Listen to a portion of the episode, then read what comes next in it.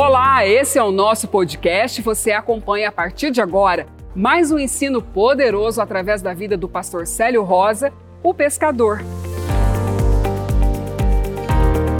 Prepare o seu coração, porque Deus vai falar com você. Nós somos aquele povo que andamos como ovelha no meio de lobos, porque nós temos a marca da promessa, nós temos um Deus por nós, e quem será contra nós? Agora nós podemos respirar, não importa o que vier de lá para cá, nós vamos matar no peito e dominar ela mesmo, porque se, se tem alguém que conhece, um Todo-Poderoso é nós, né? Nós conhecemos um Pai Todo-Poderoso.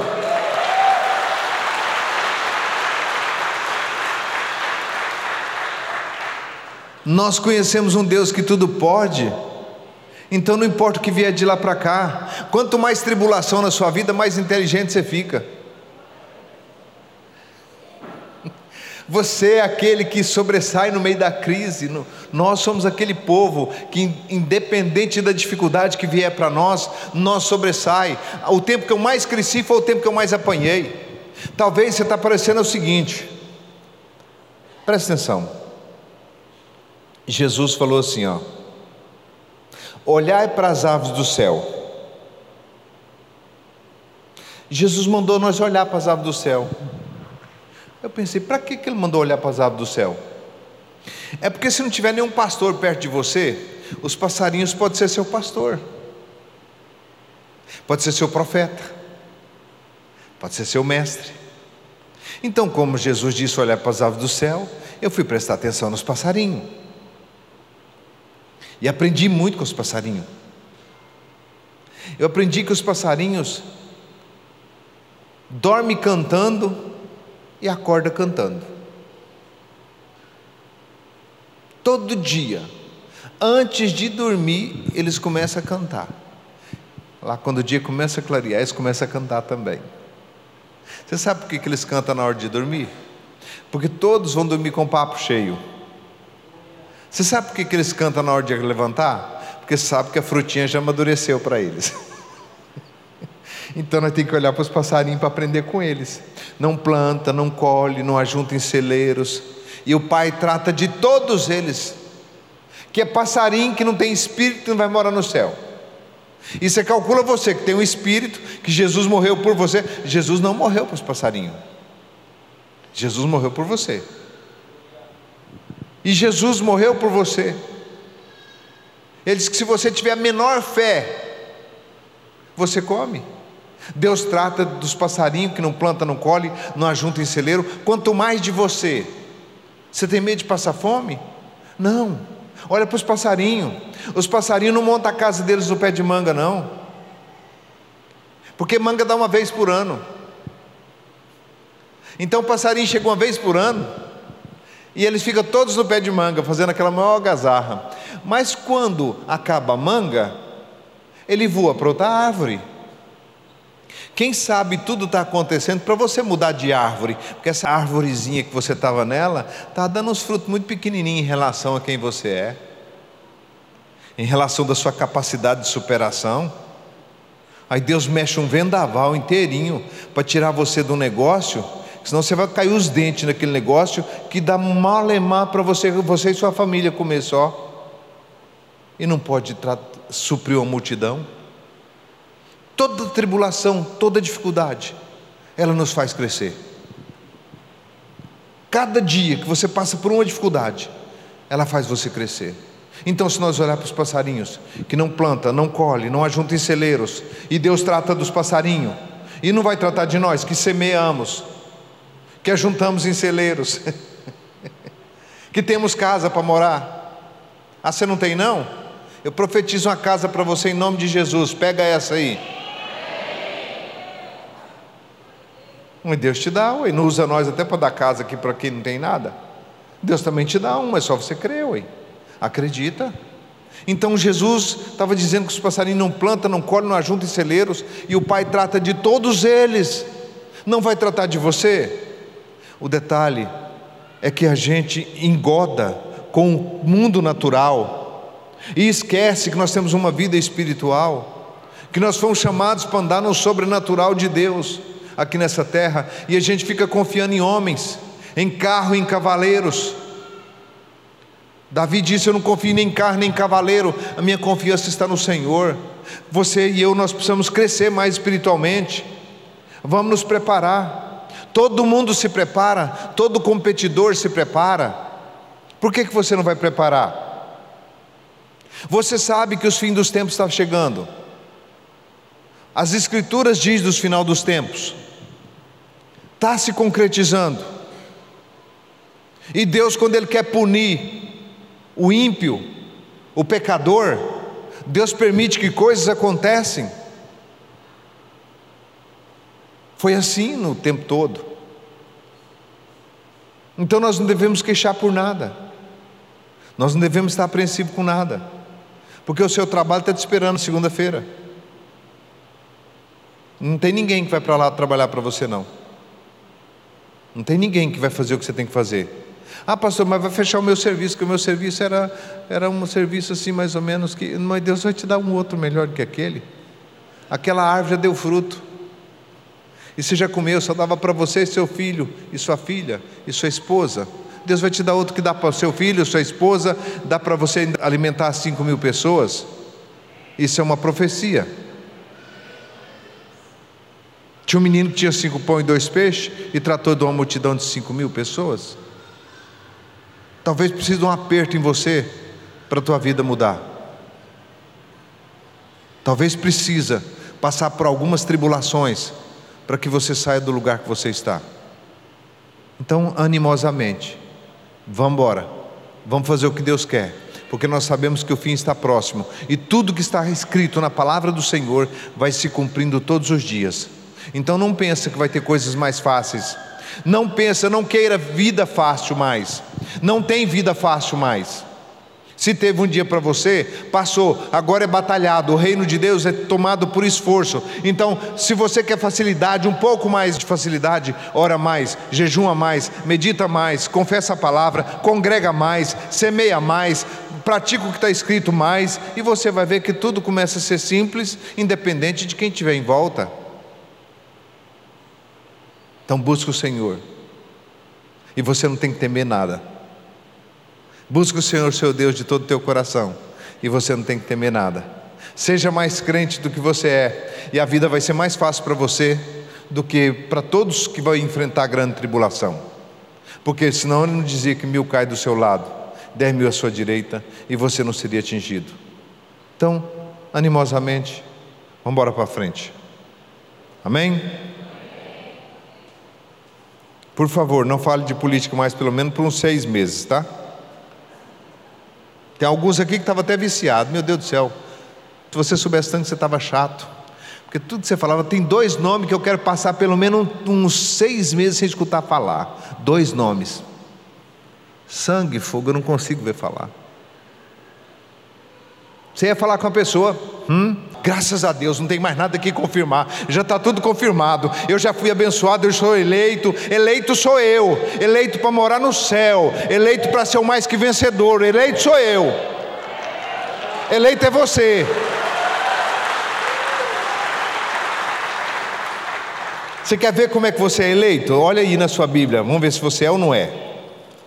1 Pedro capítulo 2, vamos falar quem você é. Versículo 9. Olha o que está escrito. Mas vós sois a geração eleita, a sacerdócio real, a nação santa, a povo adquirido para que anuncieis as grandezas daquele que vos chamou das trevas para a sua maravilhosa luz. Antes não era povo, mas agora sois povo de Deus. Antes não tinha alcançado misericórdia, mas agora alcançaste misericórdia. Você quer mais que isso? Você quer mais do que isso? Você é sacerdócio santo, eleito, ungido, escolhido, separado, guardado, filho do papai.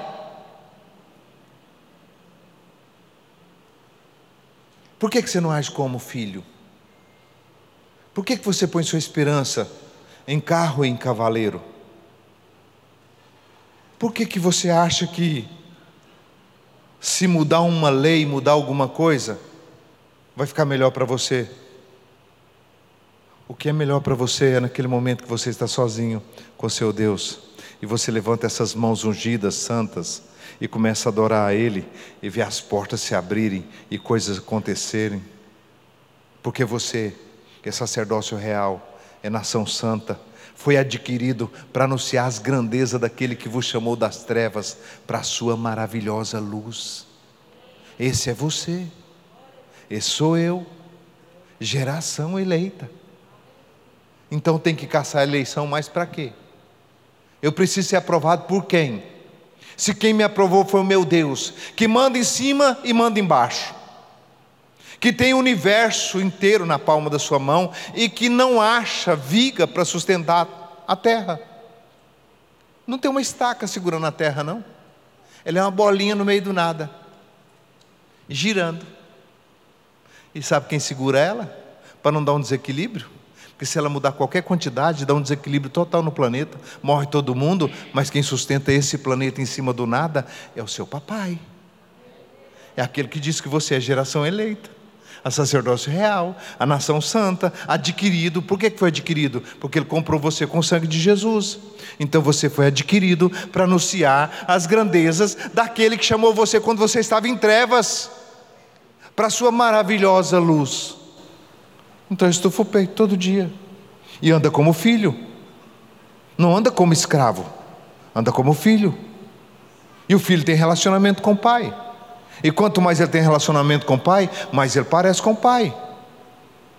O detalhe é que você passa um dia inteiro sem relacionar com o pai. Ainda mais agora nesses últimos dias, oração sua está aparecendo coice de porco. coice de porco é desse tamanhozinho. Você não tinha nem tempo de orar. Você estava tão engodado e tão embriagado que você estava esquecendo que a sua vida está marcada na mão do Altíssimo. A tua vida não está na tua mão. Quem governa os seus dias aqui nessa terra é o seu Pai. Então você estufa o peito e começa a dizer: eu sou sacerdócio real, nação santa, povo adquirido, para anunciar as grandezas daquele que me chamou das trevas. Eu não tinha nenhum nome escrito no livro da vida, eu não era nem salvo. Hoje eu sou salvo, hoje eu sou cheio do Espírito Santo, hoje eu falo em outras línguas, hoje eu tenho o dom do Espírito Santo em mim, hoje eu conheço a palavra de Deus. Antes eu não sabia nem o que era Bíblia, nem Bíblia eu não tinha. Hoje eu sei ler Bíblia, hoje eu sei a palavra do Senhor. Olha o quanto que eu evoluí, olha o quanto está diferente. Relaciona com Deus. Todos os dias, todas as horas. Não precisa orar uma hora por dia. Só não passa uma hora sem orar. Não precisa uma hora por dia, não. Mas todo tempo que você está lá, você está parecendo aqueles caminhão. Já viu aqueles caminhãozão que faz assim, ó? Tsh. Já viu? Alguém aqui é motorista de caminhão? Tem algum motorista de caminhão aqui? É. Por que, que o caminhão faz assim, irmão? Tsh. Hã? Descarga do ar? Ah, é? Eu vou enchendo de Deus, enchendo de Deus, daqui a pouco tem que falar glória a Deus. Não explodo. Eu vou enchendo, enchendo, enchendo, enchendo, enchendo. Se você perguntar para ela, ela vai saber falar isso. Eu vou enchendo, enchendo, daqui a pouco eu. Xarabalacandra, glória a Deus. Eu te amo, Jesus. Eu tenho que descarregar, porque se eu não descarregar, eu explodo. E eu não tenho opressão, não tenho depressão, não tenho medo, não tenho angústia, não tenho nada, só tem calor.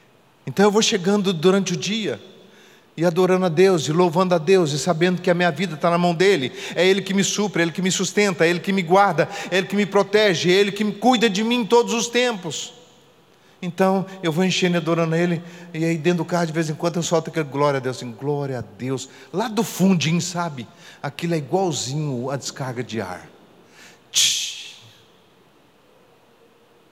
Se o diabo estava perto, ele sai vazado porque ele não aguenta ficar perto de uma pessoa que ora.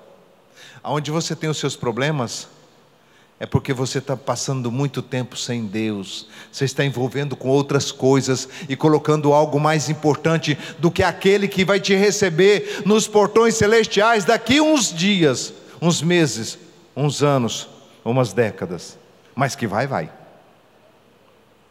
Ele que vai estar te recebendo. Então, como é que eu tenho que viver? Preocupado? Angustiado? Por que ficais preocupado e ansioso, dizendo que comeremos, que beberemos, que nos vestirmos, pois o Pai preocupa, o Pai cuida de você. Aí que ele fala: olha para as aves do céu, elas não semeiam, não ceifam, nem ajuntem celeiros, contudo vosso Pai as alimenta todos os dias, não tem de vós mais valor do que elas?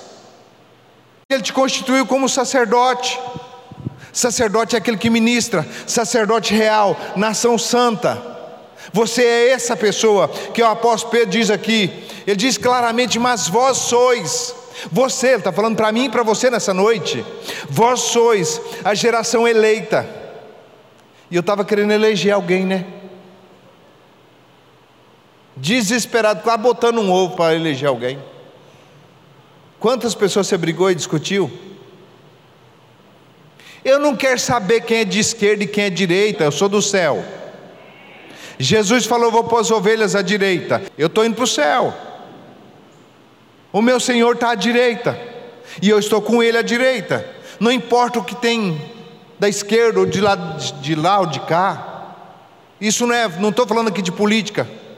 Eu estou falando aqui de um lugar que Jesus conquistou para nós. Ele conquistou um lugar à direita do Pai para nós e Ele é nosso advogado. Então eu preciso saber que eu sou a geração eleita, que eu sou o sacerdócio real, que eu sou a nação santa, que eu sou adquirido para anunciar as grandezas dele. Você vai anunciar a grandeza de Deus. Balança a pessoa do teu lado e faz ela acordar. Fala, você vai anunciar as grandezas de Deus. Sacode ela até ela acordar. E se você quiser encostar a mão nele e falar assim, ó, espírito de política, sai!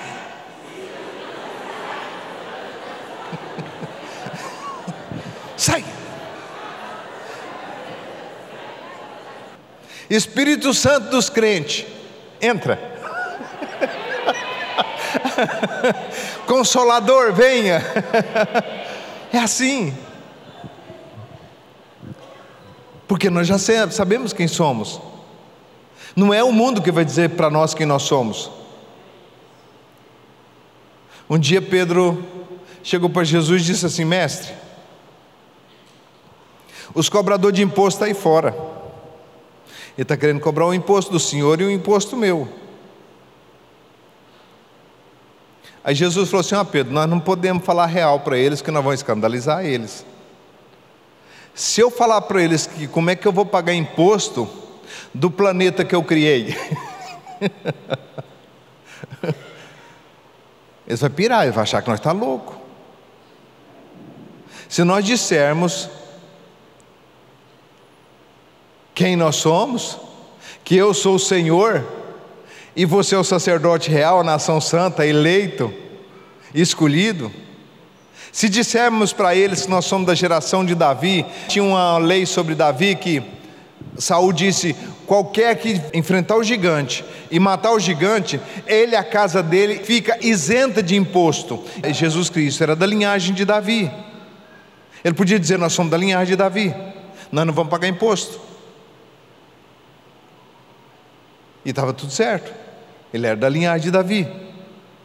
Mas como é que você cobra imposto do dono? Porque o imposto era um imposto único para viver na terra. Todo cristão tinha que pagar imposto. Todo. E aí chegaram para Jesus e falou assim: escuta, paga imposto do que você criou. Você criou a terra, paga imposto dela. Não tinha cabimento. Aí Jesus falou assim: Ah, Pedro, não vou falar para eles que eu sou o dono da terra, não, que eu que mando tudo nisso aqui, eu faço, eu desfaço, eu crio, eu recrio, eu criei, eu que fiz isso aqui, em seis dias eu fiz tudo isso.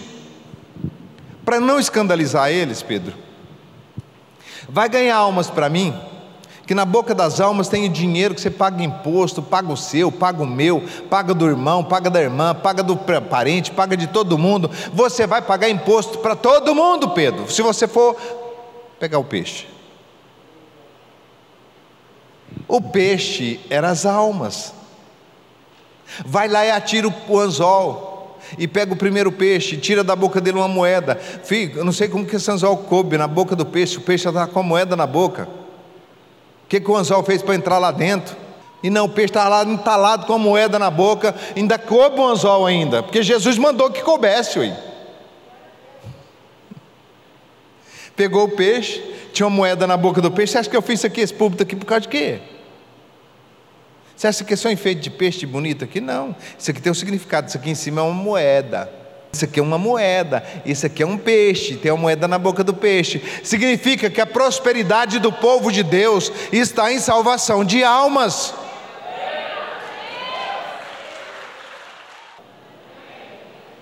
Quanto maior a diversidade, maior o milagre.